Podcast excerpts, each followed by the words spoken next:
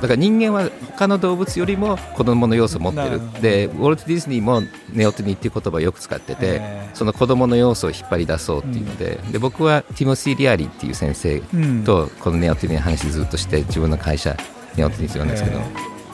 ここは恵比寿のクリプトカフェバー。今週も先週から引き続き走る哲学者で熟達論著者の為末大さんをお迎えしています。為末さんとジョイさん何やら遊びとアイデンティティについてお話ししているようなんです Joi Ito's Podcast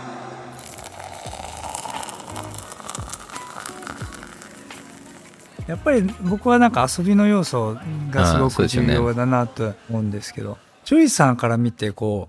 う、なんていうかな。アイデンティティとかって、まあ要するにスポーツって国とかチームのアイデンティティを強くして、それがまあいい側面もあるんですよ。そうするとなんか自分たちはこの地域に住んでるってプライドが出てきたりとか、いい点もあるんですけど、一方で向こうとこっちの違いをすごいクリアに際立たせちゃうところもあって、でもアイデンティティによってなんか自分は確かだって思いながら、一方でアイデンティティ自体がなんかすごい分断までいかないけど、亀裂を生むとこもあるじゃないですか。うんうん、これアイデンティティとデジタルでなんかこううまくできないんだろうかって思ったことあるんですけど。なるほどね。ええ、まあ、相撲の話戻るんですけども、うん、すごいやっぱり真面目だよね。あの、すごいかっこよくて、もう鳥肌立つようなところはあるんだけども、やっぱり日本って遊びが意外に少ないね。でね。で、まあ、ちょっとしたところの中で遊びはあるし、結構それはそれでかっこいいんだけども、やっぱりこう一人一人のアイデンティティの中に、その人のユーマ、だから、イギリス人なんかはかなり偉い人でも、結構こう遊びがある人たちってあのスピーチとかでもスピーチとかで、ね、あの、許されてるだけではなくてこう祀られてる感じがあってですごくやっぱり国によってその遊びとヒューマンをどうやってどう表現するかっていうのがあってで日本もちろんあるけれども日本はもうちょっとこうなんだろう身内の時に出てくるけれども、うん、こう建前上ではあんまり出さないっていうのはなんかすごく感じていて、えー、まあ、だからそのアイデンティティのところもそうだと思うけれども、えー、やっぱ日本って秩序愛してるよね。はいはいそうですね。だから人間を標準化しようとするし、うんうんうん、あと上からピシッと綺麗に命令に従って動くようなサラリーマンとか、工場とか軍隊とかで、こう秩序を保つことがもう最大大事だっていうので、結構アメリカとか西洋ではもっともっとそこは遊びも含めて個人を出すっていうのはあると思うんですけど、多分 AI とかロボットの時代になると、うん、その秩序の方は意外に機械の方はやってくれるので、うん、もっともっとこう遊びを出さなきゃいけないところで、ちょっと、で、日本ももちろんそのアニメとかいろんなところにこう遊びっぽいものあるけれども、で、もう一つはその、あの、ネオティニって言葉使ってると聞いたんですけども、うんはい、やっぱりネオティニの僕の理解は、やっぱりこの子供の要素を持ったまま大人になる。はいはい、で、やっぱりその遊びとか、喜びだとか、楽しみとかっていうのって、やっぱり子供って学ぶわけですよね。で、これも結構面白い話だと思うんですけども、思ったことと違うことが起きちゃった時って、本当は不愉快なんだけども、それをこう、面白い、楽しいと思うっていうのは、この学ぶために新しい情報が入ってくると学びをするのに、その学びたいためにこう面白いという気持ちにさせて、大人になってくるともう学ぶよりも生産に入るので、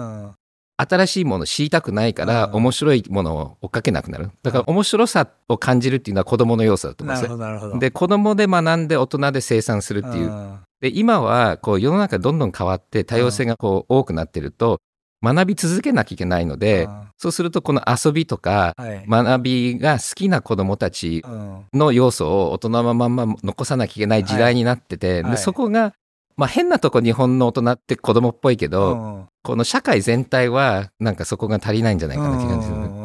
まあ、子供の時にこう周りの環境をすごい探索して、まあ、好奇心を持っていろいろ知っていって、うん、あ大体こういう環境かなって思ってそこにフィットしてそして生産に入るみたいな、多分そういう感じあの、昔の農家とか、昔、環境が変わんない時期は、変わんない時期はそうですね。そうそう、うん。ある程度覚えちゃえば、その後もそれ繰り返せばいいっていう。でも今はもう無理ですよね、それね。うん。このなんか柔らかい状態って、まあ形にしっかりなりきらないで柔らかいままいるみたいなのが僕のネオティのイメージなんですけど。そうですよね。うん。どうやるといいんですかねそのどういう状態その状況あのさっき言ってた僕遊びがキーだと思うんですよね。結局ちっちゃい子ってみんな、えー、まあ大体みんな遊ぶんですよね。はいはい、でその子たちもクリエイティブコンフィデンスもあって自分のクリエイティビティにすごい自信があって、自分はアーティストだと思ってたりするし何でもトライするじゃないですか。で、だんだん大人になっていくと、うん。外からはい。こうしなさいっていうのと、うんその遊んでないで勉強しなさいって言って、で、そんなくだらないじゃんとか言って、うんクリエイティブコンフィデンス潰されて、で、この内在的動機を殺されて、うん。で、遊びっていうのはいいことではないってみんうな教育されて、そうするとこう、命令従うきちっと動く人間ができるんだけども、自分のパッションもなければ内在的も動機もないので、みんなと違うものを学ぶインセンティブもないし、うん必要以上頑張ることもしなくなっちゃって、うんうんうん。でもそれがロボットなんだよね。ええ。だから多分何をしなきゃいけないかっていうと、これだからちっちゃい時からだと思うんですけど、うん。そのクリエイティブコンフィデンスをまず潰さないように、うん。自由にクリエイティビティを発揮させるっていうことと、うん。あとはこの発達のとこなんだけども、こう外の人が評価するとか、えあの親とか先生が言うからやるっていうインセンティブに、だから多分ね、ちょっと細かい話なんですけど、こういうスキルは子供必要だよねと。で、ほっとくと学ばないよねと。で、学ばせるためにビシビシやろう。ただ、そのビシビシやってると何が起きるかっていうと、その教育はされるけれども、この心が殺されちゃう。うん。だけど僕、教育よりも心をちゃんと発達されて、うん。遊びがあって、内在的動機があって、自信があるうん。子供を作れば、うん。勝手に学ぶと思うんですね。うん。これ全員じゃないと思うんですけども、う結構そういう子たちがいて、でそういう子たちを作れば、ネオテニーがちゃんと保たれる。うん。だからネオテニー殺しを僕今、中学校とかでやってるんじゃないかなと思うんですね。ネオテニーは、だから、昔はこういう使い方が少なかったですね。うんオタマジャクシみたいな、ジャイアントオタマジャクシみたいな、進化論的に子供の要素。だから人間って肌がツルツルしてるのは、はいこれはやっぱり子供の要素。うんだから人間は他の動物よりも子供の要素を持ってる。だからソーシャライズするとか遊ぶとか。で、ウォルト・ディズニーもネオテニーっていう言葉をよく使ってて、えーその子供の要素を引っ張り出そうっていうので、で、僕はティモシー・リアリーっていう先生うん。とこのネオテニーの話ずっとして、自分の会社、ネオテニーって言うんですけどええ、ともせさんどこで聞いたんですか？ネオテニーは僕らはやっぱり早く走りたかったんでいろいろ調べていくとうん。結局最後進化論っていうか二足歩行ってなんで二足歩行になったんだろうとかうん人間ってなんだろうっていうのに分析しないとなかなか分かんなかった。でその時に多分見つけた言葉ででも確かにこう競技でそのさっき言った早くにとにかく強くしようとするとなんかその形にカチッとはめた方がいいんですよね。だからさっきおっしゃってたの、例えば面白いのがあって柔道って日本は小学生の全国大会があったんですけどそれをやめにしたんですよ。でそういう大きな理由があんまり小学生の頃って技がみんな身についてないんで力が強くて大きいと勝てちゃうんですね相手に。でレスリングほどそんなに体重制限も細かくないんで、うんうんそうするとみんな体を大きくして力で相手をこう潰すって技を覚えてそういう人が強くなるんですけどでその形に要するに最適化されるんですけうん。どでも中高になるとみんな技がだんだん覚えてくるんで力技は通用しなくなるんです。うんうん。でその時に技を覚えようと思ったらみんな技を覚えててそその小学校の時にチャンピオンになった人は技をそういう方向じゃない方で技を覚えたんであー逆に弱くなっちゃうっていうのでえー。だから、ある状況ではそうなんだけど、次の違う環境になると、その時に覚えちゃった技ことが逆に足かせになったりするのうんで、うんだから、ちょっと柔らかいまま置いていくために、あんまり競争を激しくしないためにうん、全国大会をやめようってやったんです。なんか、全国大会が小さい時から全ての競技でこんなにたくさんある国って日本ぐらいで、あそうなんそれも一つのなんか、スポーツ界もちょっとネオティ殺しに見え見えるんです、僕からするとあー。なるほどね。でヨーロッパとかは中学校高校まで全国大会禁止にしてる国も結構はあるんですけどそれでもドイツとかそうしててワールドカップで、でこれ分かってやってそうでるんですすか？そうです、えへー。え多分データをいろいろ取って。まあもう一つはやっぱりどうしても全国大会でサッカーチーム勝たせるっていうとレギュラーに教えて補欠は教えないってことになっちゃうんで、うん。まあそういうのでトーナメントも高くなっていくじゃないですか。どんどん県で勝って、なんとか地方で勝って全国でってなるんで、それを潰すと、まあ、総当たり戦になってみんな一回試合は出られるようになるからみんなスポーツ楽しめるよねっていうのへでー。中高までは禁止にしてるんですね。でも十分それでオリンピックもワールドカップも勝ってるんで僕は日本も中学校まで全国大会なくしてもっとたくさん、でしかもいろんなスポーツやったらいいなと思ってるんですけど。なるほど。まあ、でも、そのいろんなスポーツやる選手っていますよね。あの僕も面白かったのは、アメリカンスクールに行ってたので、アメリカンスクールって日本と違ってシーズン3つあるので、ねフットボール部と野球部とレスリング部のキャプテン全員同じ人だったの。えー鈴木玲君って言って、で何やっても強いんだよね。でもやっぱりそれが本当のスポーツマンだなとと思って。あでもそれでもその一年中レスリングやってる日本の高校に勝てたりするので、ええ。だからやっぱりこういろんなことやるのって大事だよねと思ってて。や、そう、ん。それにだからこれからはちょっとスポーツ以外のことが途中に入るとかアートとかね。ああそうですよね。そういうのも特にやっぱこれからは結構データを自分でも理解できないと、うんうんうんあの本当はいろんなデータ取れるようになってるのにまあすごい選手になればサポートがあるんですけどその途中までは自分で自分の体を、うんうん。あのいっぱいデータ僕らの時にはやっぱり地面を踏んでる力がどのくらいかって調べようと思っても取れなかったんですけど今はいろんなデバイスで取れたりするし、はいはい。心拍数も常時取れるんでそれでちゃんと分析したら自分なりに自分でコーチングできるんでそれはすごい面白いと思うんですけどね。なるほどねなるほど。しかし、アイデンティティの話が進化論の話になって、最後には小中学生の全国大会の話題になるなんて、全く想像がつかない展開ですよね。そして話題は、最近ジョイさんが訪れたある国についての話に、実は、為末さんもこの国と深い関わりがあるようなんです。あブータンの。ブータンの話。はいはい。10年ぐらいブータンの選手たちに指導してて。それどういうきっかけだったんですか？最初は友人がねブータンに旅行した時にある人と出会ってホームページ日本にないから作ってくれって言われて日本で初のだからブータン旅行する人のためのホームページを僕の友達が作ってたんですよ。で彼に誘われてブータンに行ったら陸上競技場が1個しかないんですねブータン。でで僕そこ見に行きたいって言ったらブータン陸上連盟の会長さんがそこにいてでなんか少し話をしてでコーチが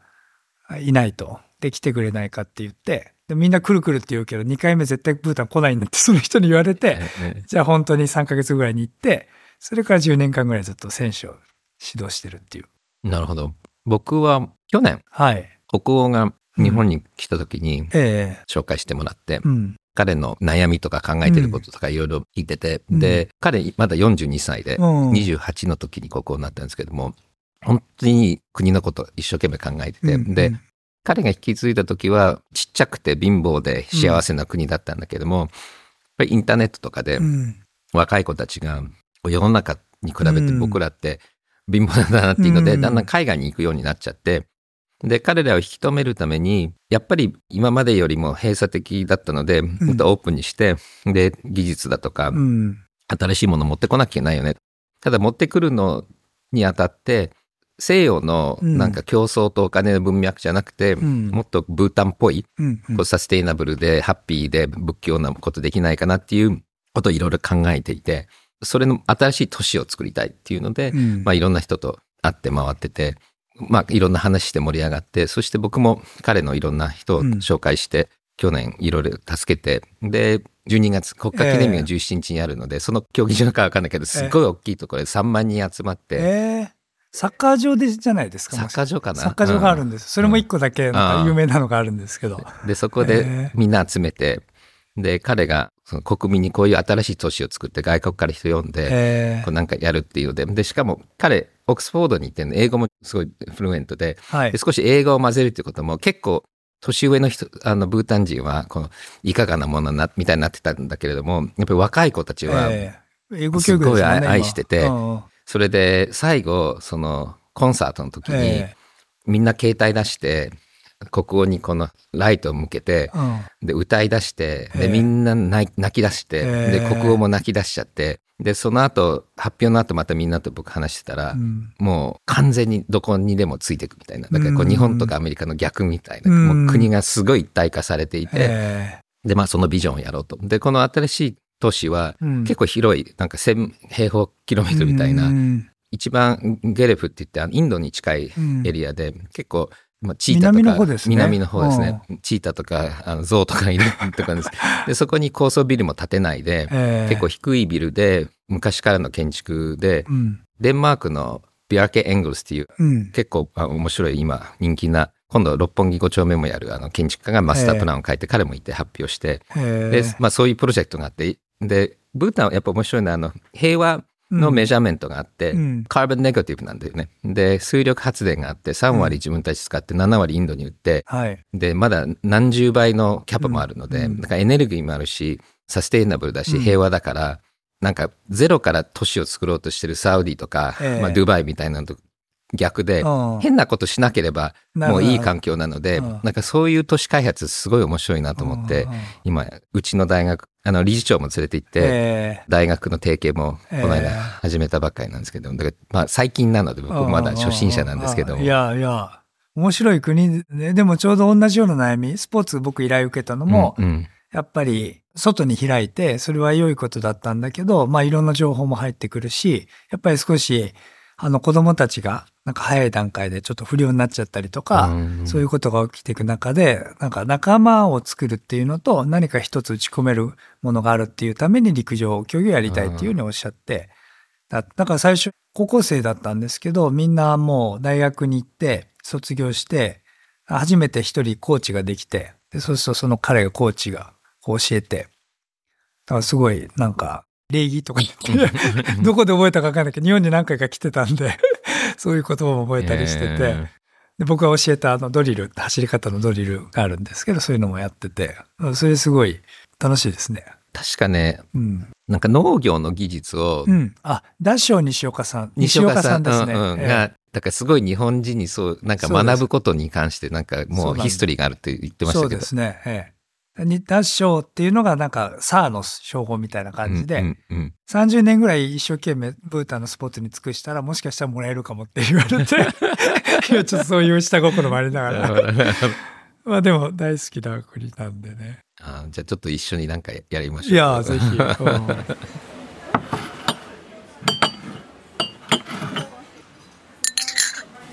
いいですか、はい僕最後にはい伺って、その、さっきおっしゃったような、サイエンスが進んで、こう、とっても自我をはっきりしたある目的に対してアプローチがもうクリアで、測定もしっかり、効果測定もするみたいなうん、なんか西洋のすごいところもありながら、一方で、東洋のこうなんか全体調和的な価値観みたいなのもある気がして、ブータンが面白いのも、やっぱり、まあ日本とは違うんだけども、まあなんとなく東洋感みたいなものがつながってたりするっていう時に、で、スポーツの現場がちょうど我々の世代って、うん。その思いっきり日本は科学が足りないっていうので、バーッと突っ走った世代なんですね。で、一方で途中ぐらいから、まあでもなんからしさがなくなると、それはそれで戦いようがないよねっていうので少し引き戻しがあって、まあ揺らいでた世代なんですけど、うんうん。なんかこのもうちょっと第三の道なのか、こう対立するんじゃなくてですね、ないんかこう、きっぱりきっちりしてる世界うん。と、なんかぬるっとしてんだけど全体がこうん。う、やるようなものがもう少し作れないだろうかっていうのをうん思っていてですね、うんそそのあたりってどういうふうに思われいやまず、僕もそう思います。それで、うん。多分あの、進化論で言うと、えまあ、戦略とかストラテジーってありますよね。で、例えばこう薬で殺せないバクテリア、 drug resistant のバクテリアって面白いのは、あれってそうやって途中からこうそういう機能ができるんじゃなくて、最初からそういう奴らがいるんだよね。うんで、そそして薬で死んじゃうやつが消えちゃうと、薬で死なないやつがバッてこう伸びてくるのは、うんなんかこういろんなストラテジーっていうのは存在していて、はいはいはい。で、環境の変化によって、うんその勝ち組のストラテジーが表に出てくる。いはい。で、僕はこの西洋の神様が一つとうん理屈に基づいてきちっとこうなんかコンピートするシステムっていうのは、これ大量生産と産業革命とベンチャーとかにはすごく向いてる戦略だと思うんですよね。うんだから日本はベンチャーちょっと弱いし、うんなんかふわっとしてるし、うんなんか何言ってるか分かんないような国に、うんちょっと保守的な国になっちゃって、この数百年間はちょっとストラテジーとしては弱かったんですね。はいはいはい。ただ一方で、今回こう AI の時代になって、で AI は最適化は勝手にやってくれるので、うんあのコンペティションの最適化になると僕はその戦争だった。だってええイーロン・マスクとあのザッカーバーグが最後はなんか総合格闘技しようみたいな そんな奴らが AI 作ったらもうとんでもないとこに行っちゃうと思うんですよね。で AI がすごく強くなってくると、この Twitter での摩擦とかええ。今だから戦争と摩擦とディビジョンが多いので、うんうんそうすると何をしなきゃいけないかっていうとどうやって殺し合わないで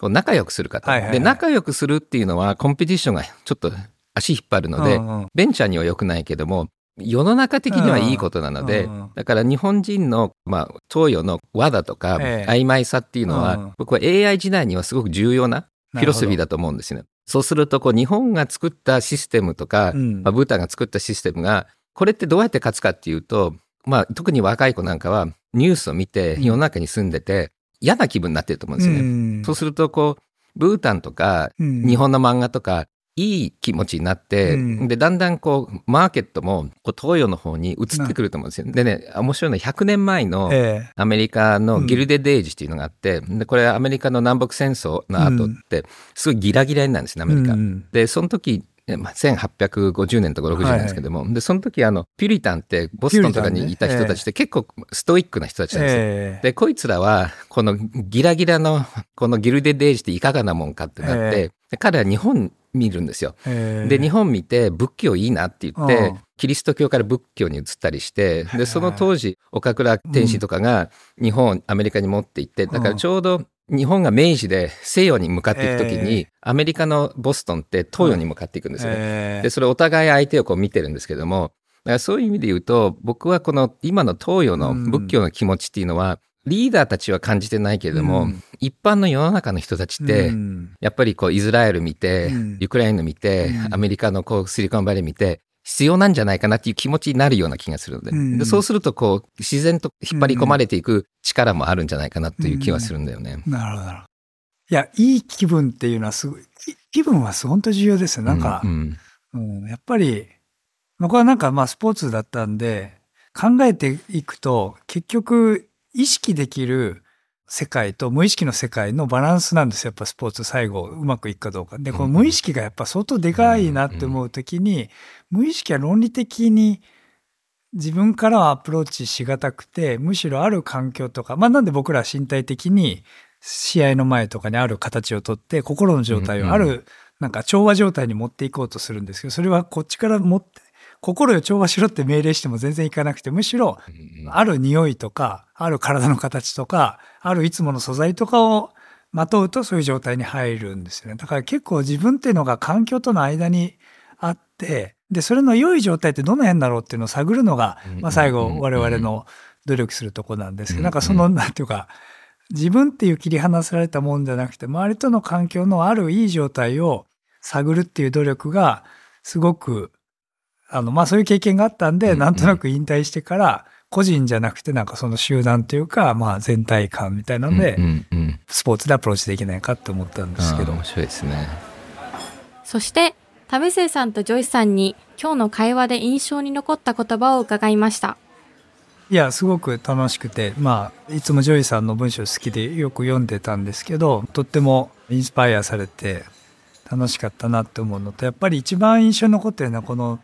ネオテニーっていうか、こう、子供らしさを保ちつつっていうところと、もう一つは、こう、調和っていうか、いい、こう、全体としてのバランスを保つみたいな価値観が、これから大事になるんじゃないかっていうところはとても心に残って、まあ自分がスポーツでやりたかった世界観ともとても近いので、うん、なんか勇気づけられたような気持ちになりました。もしブータンで何かスポーツプロジェクトやるときにはぜひ一緒にできたらなと思います。ありがとうございます。僕も実際にこう会えてすごく嬉しかったし、まあ、こういう人間がいることによってすごくハッピーになったのが、まあ、メインで。で新しいスポーツを作るっていうことってほとんど考えたことなかったので、まあ、そういうこうインパクトの作り方っていうのと僕がずっとゲームとか Web3 で考えてきたことが実際こう体を動かすとこにつながるっていうのは全く想像してなかったのでこれ絶対これから考えたいなっていうのとあとはこう遊びっていうのも僕はどっちかっていうとこう知的なところでの遊びばっかり考えてたんだけども、まあ、当たり前だけどそれもスポーツのとこにつながるんだなというふうに思ってだからまあこれからこう考えるスペースもすごく増えたしこう学校とか大学の中でのこう部活の考え方もなんかこれで随分影響を受けられたのでなんか今後とも一緒にやっていきたいなと思います。為末大さん、クリプトカフェバーへのご来店ありがとうございました。そして来週のポッドキャストは？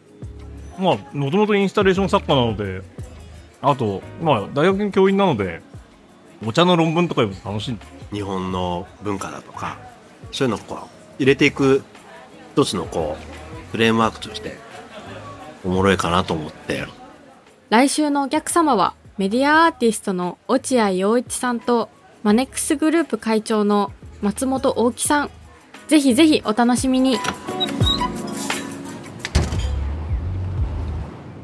番組ではオリジナル NFT を無料でプレゼントしています。ご希望の方は特設サイトにて次の問題の答えを入力してください。ジョイさんが年末に訪れ為末さんがスポーツ交流をしている国の名前は何だったでしょうか。大文字半角英数字でお答えください。サイトのリンクは番組詳細欄に記載してあります。また、変革コミュニティのメンバーは答えをお店サイトで入力してください。正解された方には100変革をプレゼントします。デジタルガレージは危険な海に最初に飛び込むファーストペンギンスピリットを創業以来大事にし続けていますこれから来る Web3 オープンソース時代を見据えたテクノロジーで新たなビジネスを生み出す仲間を募集しています番組詳細欄にあるリンクよりぜひご覧ください Web3 is here. Join us. Join the first penguins. New Context Designer Digital Garage